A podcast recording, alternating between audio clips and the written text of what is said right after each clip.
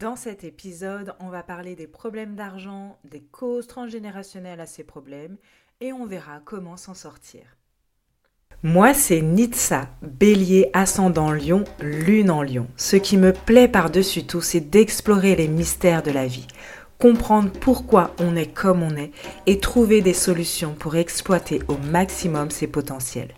Ma maison 8 dominante me pousse à explorer ce qui est caché, à sortir de l'ombre les tabous, les mettre en lumière pour se transformer, se renouveler jusqu'à être parfaitement authentique. C'est pourquoi je t'accompagne grâce à l'astrologie, au transgénérationnel et à toutes mes compétences acquises au fil des années.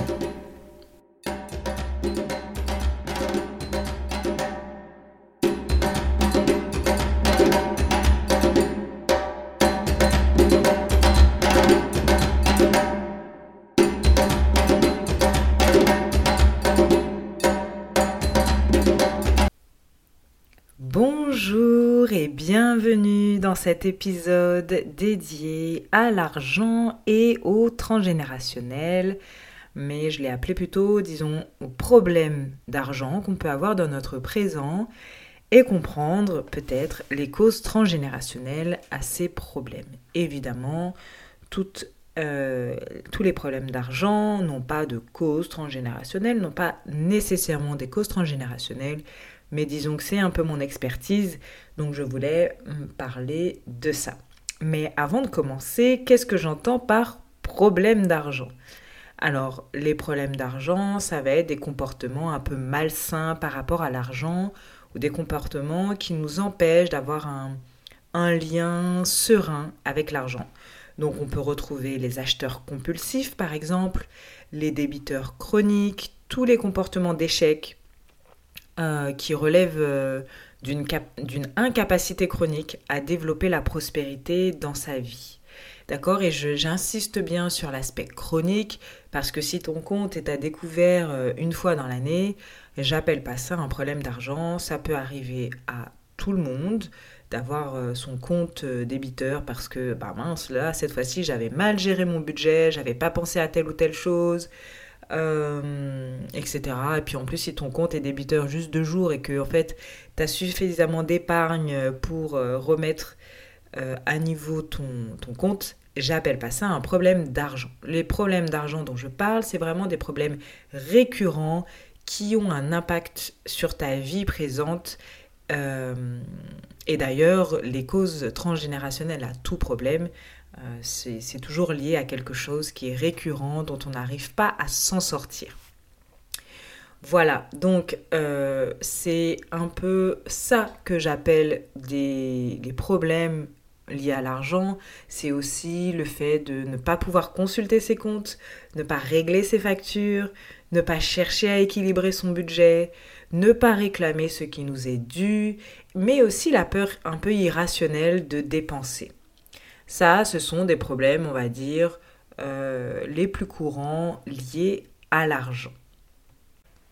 Alors, avant de euh, comprendre un peu les causes de ces problèmes d'argent, je voulais revenir sur un point important pour moi, qui est la symbolique de la valeur.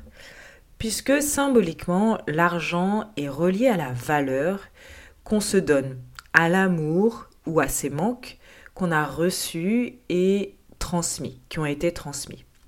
L'argent et l'amour sont euh, liés énormément. Un manque affectif peut créer une envie d'avoir beaucoup d'argent ou de penser ne pas le mériter.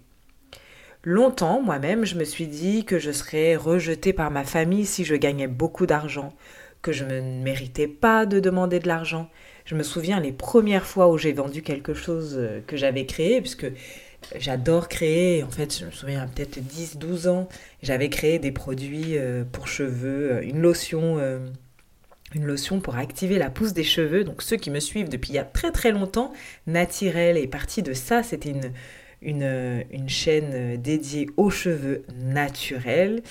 et donc je faisais des salons et en fait je n'osais même pas mettre un prix juste euh, à ce que je créais, à ce que je vendais. Euh, j'osais même pas en parler d'ailleurs. c'est, euh, je faisais des salons avec une, une copine qui vendait beaucoup mieux mes produits que moi et j'avais mis un prix vraiment très bas, histoire de mettre un prix quoi. Mais mettre un prix juste, c'était pour moi Enfin, voilà, je voulais juste mettre un petit prix pour pas gêner les gens, pour pas qu'on croie que je vais les arnaquer, euh, etc. Ensuite, plus tard, j'ai créé des bougies. Et alors, quand j'ai créé les bougies euh, pour moi d'abord, et ensuite que j'ai voulu les vendre, juste en parler, dire que je vendais quelque chose et que bah, si tu veux ma bougie, il va falloir payer, c'était quelque chose de très très difficile pour moi parce que je me sentais un peu illégitime de recevoir de l'argent euh, grâce à ce que je créais. Alors aujourd'hui, je suis 100% entrepreneur, donc je ne gagne ma vie que euh, dans la vente de mes produits ou de mes services. Et heureusement, mon lien à l'argent s'est adouci, sinon je, ne pourrais pas manger. Euh, mais il s'est adouci parce que j'ai pris conscience de certaines choses. Par exemple, du manque affectif de mon père que j'ai perçu comme un manque de valeur. Euh, de ma part, je me disais inconsciemment que je ne devais pas être assez bien pour qu'il décide de partir euh, quand j'étais petite. J'ai aussi compris les blocages transgénérationnels de ma famille. Euh, voilà, il y a en tout cas cette notion de valeur qui est vraiment reliée à l'argent. Quelle valeur on me donne euh, quelle est la valeur qu'on me donne? Est-ce que je suis valorisée? Est-ce qu'on me donne de l'amour? Est-ce que j'ai reçu un manque affectif? Euh, Ou est-ce que mes ancêtres ont eh bien, manqué d'amour, manqué d'attention, manqué euh, d'affect? Euh, voilà. Et j'avais mis sur mon compte Instagram une petite phrase qui dit La peur de manquer d'argent correspond à la peur la plus profonde de manquer d'amour et d'être abandonné par ceux qui devraient prendre soin de nous. Parce que vraiment, l'argent, symboliquement, est vraiment relié à, la valeur que l'on perçoit de nous et euh, que les autres nous renvoient. Mais évidemment, c'est symbolique. C'est euh, pas parce que euh, tu n'as pas d'argent que tu n'as pas de valeur. D'accord? Encore une fois, c'est symbolique euh, à l'amour qu'on a pu recevoir ou qu'on a pu manquer. Du coup, les valeurs inconscientes qui se rattachent à ce lien à l'argent, ça va être je n'y ai pas le droit, je ne le mérite pas, je n'ai pas de valeur, avoir de l'argent m'angoisse. il y a vraiment des gens qui, c'est peut-être ton cas, qui, euh, quand ils imaginent euh, avoir beaucoup d'argent, c'est angoissant. D'ailleurs, prends quelques instants, prends une grande respiration et imagine euh, une vie où tu aurais énormément d'argent. Qu'est-ce que ça te fait Vraiment? Est-ce que ça te met bien? Tu te sens serein, sereine? Ou est-ce que c'est quelque chose qui t'angoisse et tu dis Oh là là, trop d'argent, c'est. Euh, oula, non. Alors, et, essaye de voir ce que ça te fait. Moi, euh, je sais que, euh, bah, du coup, en tant qu'entrepreneur, j'avoue, je me suis un peu formée au marketing, au business, etc. Hein, parce que, bon, bah, même si je veux juste. Mon, mon plaisir, c'est juste euh, créer euh, du contenu, euh, accompagner les gens, il faut quand même que je paye mes factures, donc il y a tout un procédé à faire. Et du coup, il y a certains coachs business qui te disent d'imaginer voilà ta vie idéale et combien tu pourrais gagner d'argent au maximum, etc. Qu'est-ce qui te plairait dans le maximum?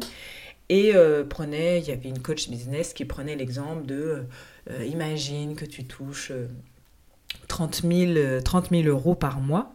Et c'est vrai que la première fois où je me suis dit gagner 30 000 euros par mois, oula, c'est beaucoup trop. C'était angoissant. C'était genre, mais, bah, mais non, c'est pas possible. Je ne mérite pas. J'ai pas assez de valeur pour gagner 30 000 euros par mois. D'ailleurs, comment je pourrais faire pour gagner 30 000 euros par mois? J'ai pas droit à tout ça. Je me contente juste de aller un salaire de salarié, tu vois. Et donc, euh, voilà, c'est intéressant de voir comment Euh, parfois, on se plaint, ouais, j'ai pas d'argent, j'aimerais être plus riche. Mais quand on prend quelques instants pour imaginer, s'imaginer avoir beaucoup d'argent, de constater qu'en fait, euh, bah, avoir beaucoup d'argent, ça nous euh, angoisse. Alors, je gagne pas encore 30 000 euros, hein, mais pourquoi pas? Aujourd'hui, ça ne me fait pas peur de me dire que pourquoi pas gagner 30 000 euros par mois, ça pourrait être bien, tu pourrais faire ci ou ça, d'accord? Voilà. Donc, il y a vraiment ces croyances inconscientes de euh, c'est angoissant d'avoir de l'argent, euh, j'ai pas le droit, j'ai pas de valeur, je le mérite pas, l'argent c'est pour les autres, euh, ou même des croyances vraiment l'argent c'est pour les gens méchants, c'est un peu, tu vois, l'argent c'est le diable quoi, le diable en personne. Et donc si j'ai de l'argent, je vais devenir mauvais ou mauvaise. Euh, alors que l'argent ne change pas qui on est au fond. Ça me permet peut-être un peu plus de montrer au monde euh, qui on est au fond parce que eh bien on a plus de pouvoir entre guillemets pouvoir d'achat pouvoir de, de, se montrer mais ça ne change pas qui on est au fond voilà c'était la petite introduction donc maintenant on va voir d'où viennent ces comportements ces ces auto-sabotages, ces conduites d'auto-sabotage et euh, ces croyances inconscientes. Mais avant, encore une fois, de commencer, je préfère préciser, ici c'est un épisode euh, où je donne des pistes de réflexion. Ça ne veut pas dire que c'est ton cas ou que c'est le cas de tout le monde. Euh, voilà, les, causes transgénérationnelles ne sont pas applicables à tout le monde. Tout dépend de ton contexte, de ton histoire familiale, de ton éducation, du lieu où tu vis. Euh, parce que d'ailleurs, l'argent est tabou en France. On a un peu de mal à dire combien on gagne euh, en France. Euh, mais ça l'est pas dans d'autres pays, ça l'était pas aussi à une certaine période historique, bref. Donc ici, ce sont des pistes de réflexion que je te donne. C'est donc à prendre avec du recul et un professionnel en transgénérationnel comme moi pourra dire si tu es réellement dans, tel ou tel cas. D'ailleurs, si tu souhaites être accompagné en transgénérationnel, je t'invite à cliquer sur les liens dans les légendes pour prendre un rendez-vous d'appel découverte avec moi pour qu'on puisse discuter sur tes problématiques et voir comment je peux euh, comment je peux t'aider. Pense également à partager le maximum au maximum cet épisode à ton entourage et à commenter euh, pour me dire si tu te sens euh, dans, tu te reconnais dans ces problématiques, si tu as observé des choses dans ton clan familial par rapport à ces problèmes d'argent.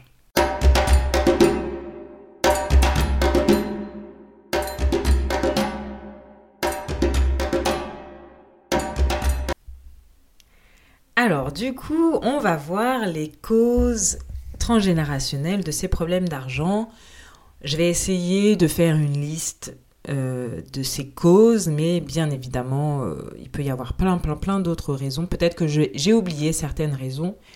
Euh, voilà, on verra ensemble. Alors, donc, les causes transgénérationnelles de ces problèmes d'argent. Ça peut être des dettes, des faillites, une dilapidation aussi de fortune ou d'héritage, les revers de fortune, etc. Tout ça, ça fait partie des fidélités familiales inconscientes, voire transgénérationnelles. Il y a aussi les peurs, parfois irrationnelles, qui euh, se reliant à l'argent. Les peurs irrationnelles se reliant à l'argent proviennent aussi des croyances et du contexte socio-culturel de la famille et du clan. Parce que vraiment, le contexte dans lequel on vit a un impact fort sur nos, euh, nos croyances face à l'argent. Comme je le disais tout à l'heure, euh, en France, c'est tabou de dire combien on gagne. Euh, mais ce n'est pas le cas dans les pays anglo-saxons ou dans d'autres pays, même en Allemagne, hein, qui n'est pas un pays anglo-saxon, mais dans d'autres pays, ce n'est pas tabou. Selon la période historique aussi, dire montrer qu'on est riche ou pas n'est pas forcément tabou. D'accord? Donc, ces peurs irrationnelles, c'est vraiment à remettre aussi en lien, quand on regarde euh, l'histoire de nos ancêtres, il faut toujours remettre dans le contexte socio-culturel de cet ancêtre. Au moment où en fait il a vécu un événement, un trauma, c'est important de remettre dans le contexte socio-culturel, mais aussi dans le contexte économique là, puisque on parle d'argent, c'est vraiment important de remettre dans un contexte socio-culturel et économique.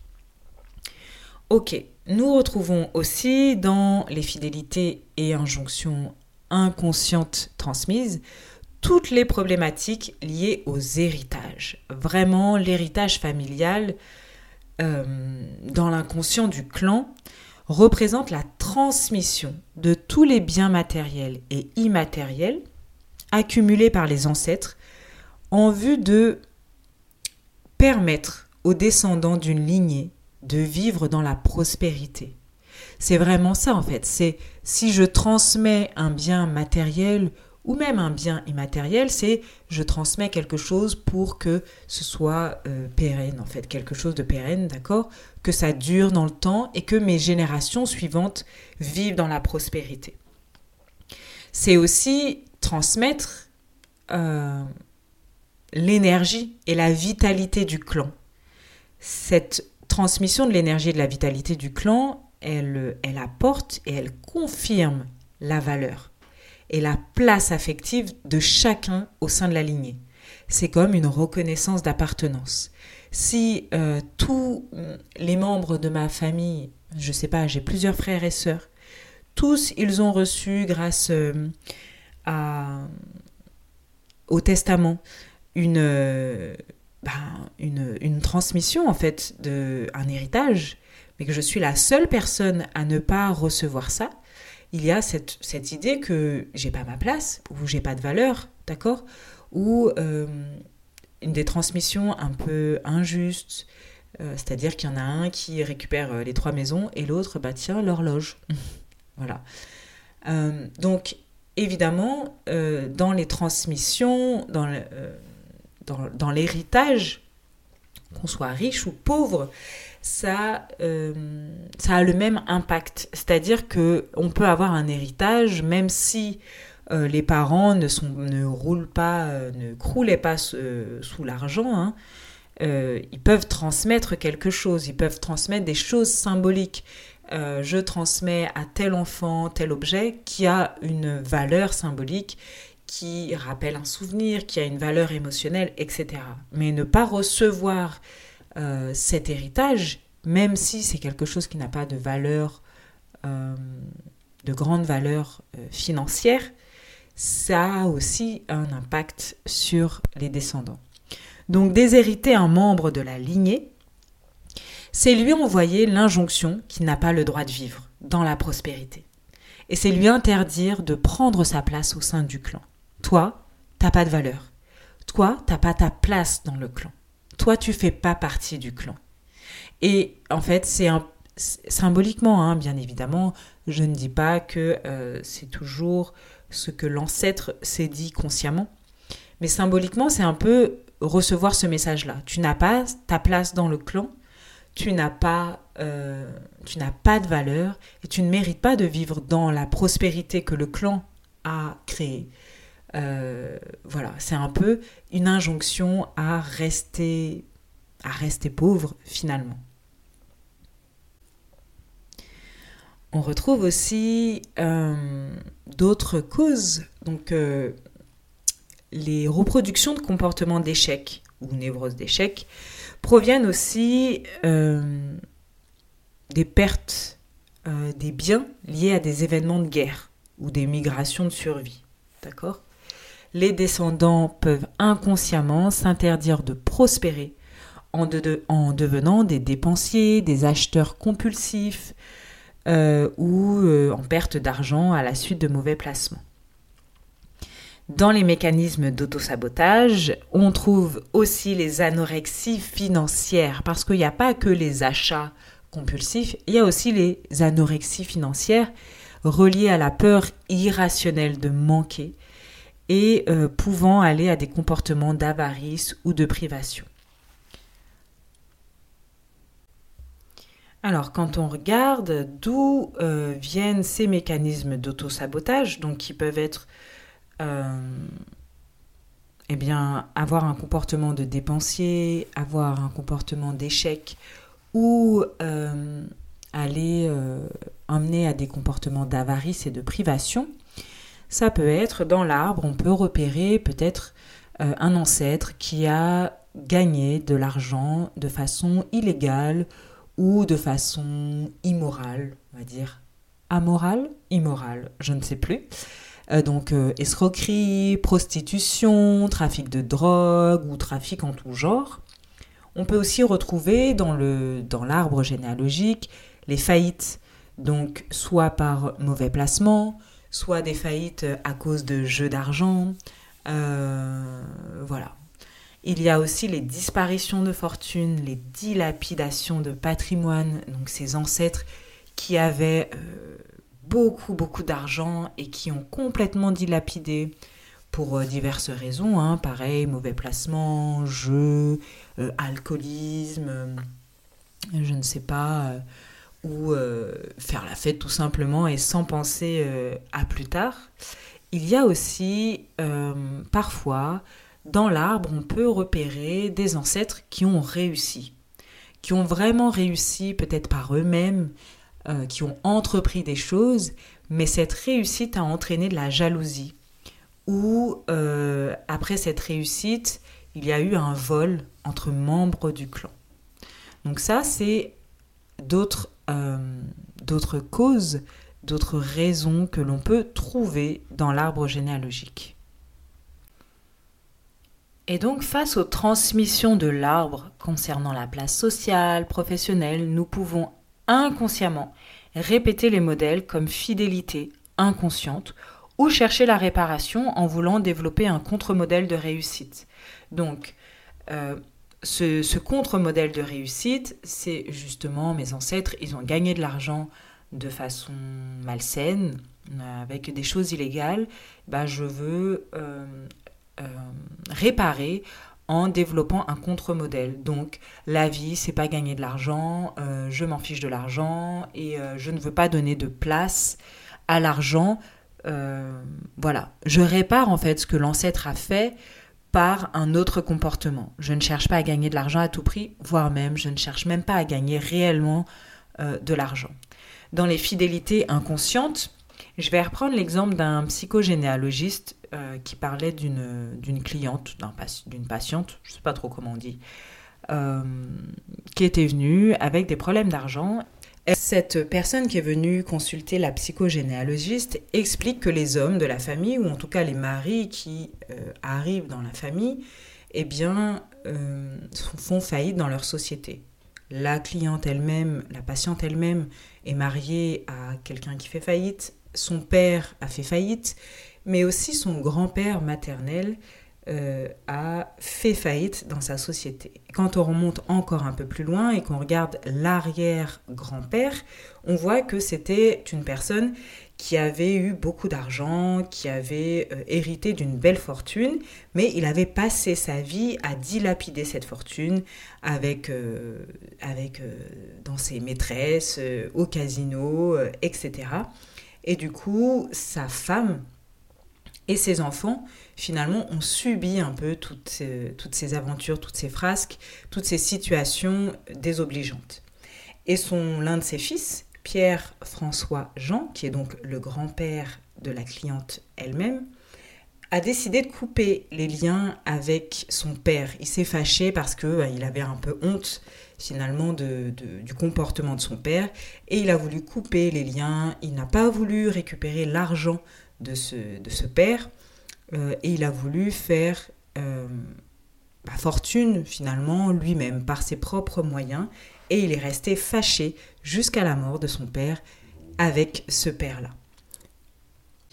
Et quand on observe, eh bien, on voit que l'arrière-grand-père s'appelait François, que son fils qui a coupé euh, les liens s'appelait Pierre-François Jean, donc un peu euh, assez relié finalement à, son père par le prénom, que euh, la fille de ce grand-père, Alice, s'est mariée avec un Charles Pierre pour retrouver encore ce lien, symboliquement ce lien avec cet arrière-grand-père. Et qu'ensuite, les parents de la cliente, donc, ont fait un enfant, donc la cliente, et cette cliente, Marie-Claire, s'est mariée avec un Jean-Pierre. Bref, on est là dans une répétition, dans une fidélité inconsciente familiale, une répétition parce que il n'y a pas pu, il a pas pu avoir une vraie coupure. Euh, le, grand-père qui s'est fâché avec son père n'a pas fait de, deuil de la relation, n'a pas pu euh, faire une coupure suffisamment saine avec son père et a juste reproduit sans le vouloir inconsciemment le comportement de son père. Voilà, donc les fidélités inconscientes peuvent passer par là, on, continue à avoir les mêmes comportements face à l'argent sans vraiment le vouloir.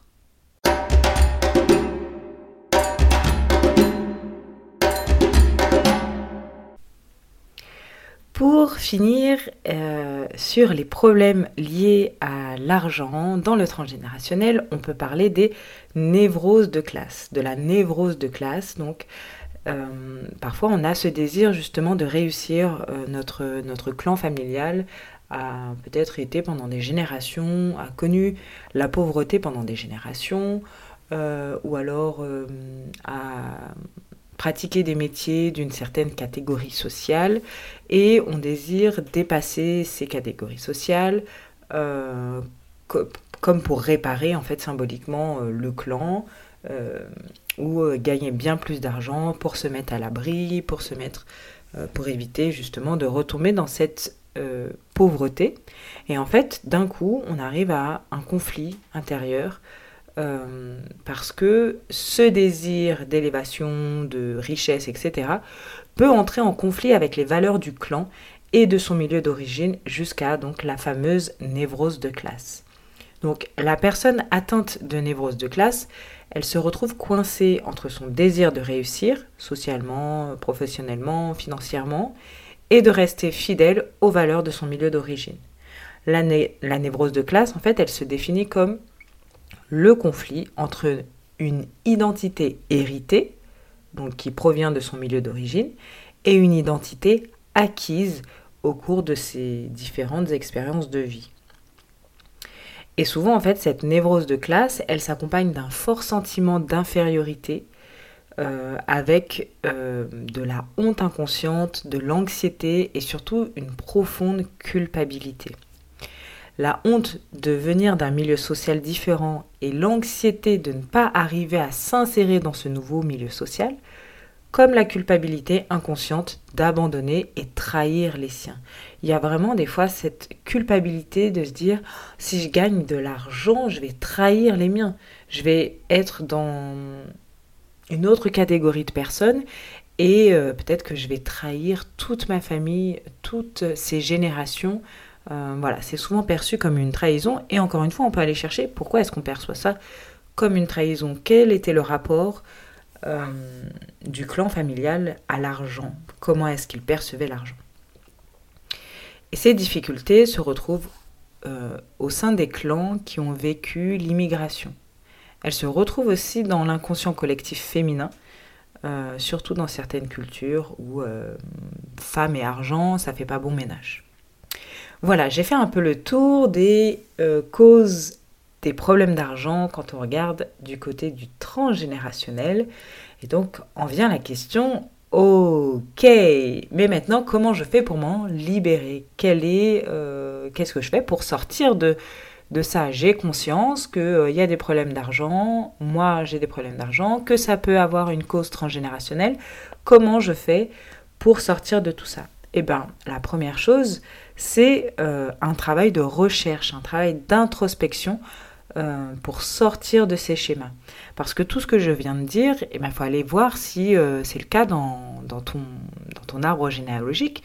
Aller interroger tes parents, tes grands-parents, tes arrière-grands-parents s'ils sont encore en vie, tes oncles, tes tantes, tes voisins, peu importe. Faire des recherches, faire de l'introspection, pardon, analyser un peu ton arbre généalogique parce que ça c'est une étape importante de conscientisation. Alors c'est une étape importante mais c'est aussi parfois difficile.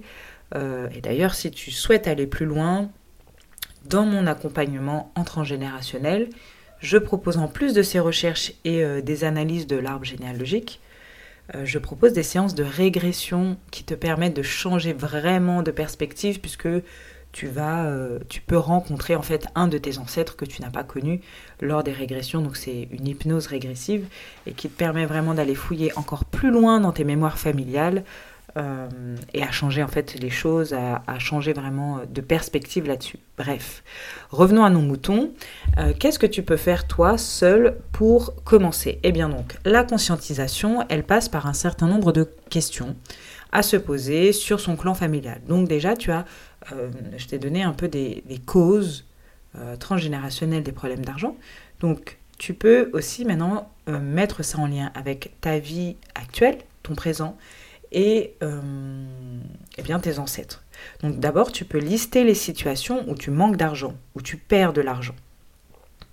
Quand et comment ça se manifeste, quelles sont du coup les conséquences pour toi, pour ton entourage, est-ce que tu ressens de la culpabilité, de la honte, de l'angoisse face à l'argent ou face à ces manques d'argent euh, quelle, représentation tu as réellement de la réussite financière, toi réellement euh, Qu'est-ce que ça te fait euh, d'imaginer avoir de l'argent Donc ta représentation et pas la représentation de la société ni celle de tes parents. Quelle importance tu donnes à, ton à l'argent quelle place l'argent a dans ton clan. Donc, euh, quand je dis clan, c'est bien sûr la famille euh, avec, en, allant le plus loin possible. Est-ce qu'il y a eu des désastres financiers, des faillites? À quel moment? À quelle date? Et euh, quelles, ont été les conséquences à ce moment-là de ces peut-être désastres financiers? Et mets ça en lien maintenant avec ta situation propre. Donc je disais au début de lister les situations où tu manques d'argent, les moments où tu manques d'argent, comment ça se manifeste, eh ben, euh, essaye de voir s'il y a un point commun entre euh, bah, ces moments-là et les désastres financiers qui ont, euh, touché ta famille, qui ont touché ton clan. Donc là, c'est la première étape, c'est la conscientisation. Ensuite, on peut faire un certain nombre d'actes symboliques. Donc les actes symboliques, euh, tu peux en créer toi-même. Hein. Je vais donner quelques exemples, mais tu peux aussi en créer, toi-même selon euh, la situation, parce que plus c'est personnalisé et mieux c'est. Euh, mais la première étape, ça peut être de faire une lettre. Par exemple, une lettre à un, ancêtre, donc tu as analysé ton arbre généalogique, voilà, tu as trouvé la cause de ces problèmes d'argent, en tout cas, tu as l'impression que ça pourrait être une cause euh, des problèmes d'argent actuels. Euh, et du coup, à cet ancêtre, tu vas faire, tu vas écrire une lettre. Donc, soit une lettre, euh, donc si tu ne le connais pas, évidemment, c'est pas grave. Hein, si tu connais son nom, connais à peu près cette situation, c'est pas très grave de ne pas le connaître. mais tu vas faire une lettre, soit si c'est lié à une disparition, une mort, euh, etc., de faire une lettre de deuil, euh, une lettre vraiment de... En fait, tu laisses partir en fait cette personne. Ou euh, si c'est un problème, tu sais, de faillite, ou voilà, de dépenses, de dilapidation, de mauvaise transmission de l'héritage, etc., eh bien, tu peux faire une lettre où tu te présentes, tu dis euh, que tu es la fille de, la, la fille ou le fils. Je dis la fille parce que je suis une femme et que du coup c'est plus facile pour moi de mettre au féminin. Mais évidemment ça marche aussi pour les hommes, ok? Euh, donc, où tu dis que tu es la fille de, la petite fille de, donc euh, tu essayes de, de nommer à chaque fois eh bien, tes ancêtres, les membres de ta famille, et l'arrière-petite-fille de, etc., etc., jusqu'à au plus loin possible que tu, puisses le faire. Et euh, bah, tu fais un peu, euh, euh, voilà, une lettre un peu officielle. par exemple, si c'est quelqu'un qui a été banni, qui, tu sais, dont on n'a pas vraiment transmis d'héritage, on lui a coupé l'héritage, bah, tu demandes par cette lettre, à réintégrer ton clan euh, dont euh, tel ancêtre a été banni. Si par exemple, c'est, bah, on reprend ton, ton arrière-grand-père a banni ton grand-père du clan, bah, tu vas dire je suis la fille de, la petite fille de, etc. etc. Et tu peux marquer je déclare par la présente réintégrer dans mon clan mon grand-père qui en a été banni. Et après, tu expliques, en fait, tu écris dans la lettre euh, une réparation, du coup, qui va euh, rentrer en conséquence avec cette réintégration dans le clan de cet ancêtre. Euh, par exemple, je ne sais pas si tous les hommes, du coup, après euh, perdaient d'argent, euh, n'arrivaient pas à gérer leur argent, et eh bien par cet acte, du coup, les hommes de la famille euh, n'ont plus de dettes, prennent soin de leur argent, je ne sais pas, d'accord? Évidemment, tu remets tout en contexte selon ta situation propre. C'est un peu difficile de personnaliser et de donner des exemples précis, mais voilà, tous les hommes n'ont plus de dettes, tous les hommes, les hommes de ma famille n'ont plus de dettes, sont capables de gérer leur argent, euh, euh, ils ne sont plus porteurs euh, des, problèmes d'argent de la famille, etc. Toutes les femmes sont libérées du fardeau, etc. etc. et à la fin, tu peux brûler la lettre, donc tu la signes, vraiment une lettre officielle. Tu la signes, tu la brûles ou tu l'enterres, peu importe. tu la mets à un endroit symbolique pour toi aussi. tu peux également faire une lettre de pardon euh, pardonner à un de tes ancêtres euh, de ce qu'il a fait. Tu peux euh, aussi symboliquement réunir des membres de la famille qui se sont qui étaient en conflit. Donc tu vas prendre des photos d'eux. Si tu n'as pas de photos de certains, tu peux les dessiner et écrire leur nom et les réunir sur un même faire un sort de montage photo quoi, les réunir sur un même un même document et euh, dessiner quelque chose qui les relie symboliquement dans l'amour. Donc euh, tu fais ce que tu veux, un cœur, je sais pas, euh, de belles lignes colorées, peu importe. tu peux aussi compléter ça par un texte qui explique bah, pourquoi ils étaient en conflit et, et comment ce conflit n'existe plus. Voilà, donc tout ceci, ce sont des actes, tout ça, ce sont des actes symboliques qui permettent de euh, bah, d'ajouter une touche symbolique pour que toi tu sois séparé de euh, des conséquences de bah, des blessures et des traumas qui ont été vécus par tes ancêtres. Encore une fois, on peut aller encore plus loin par la régression. Euh, là, j'essaie de te donner des pistes pour que tu puisses faire seul. Mais si c'est trop compliqué, tu peux toujours te faire accompagner, euh, par euh, un professionnel. Voilà, j'espère que cet épisode de podcast t'aura plu. Euh, si c'est le cas, n'hésite pas à me le dire, à me laisser un commentaire, à me laisser une note, à le partager aussi le maximum autour de toi. Et je te dis à très très bientôt pour un prochain épisode.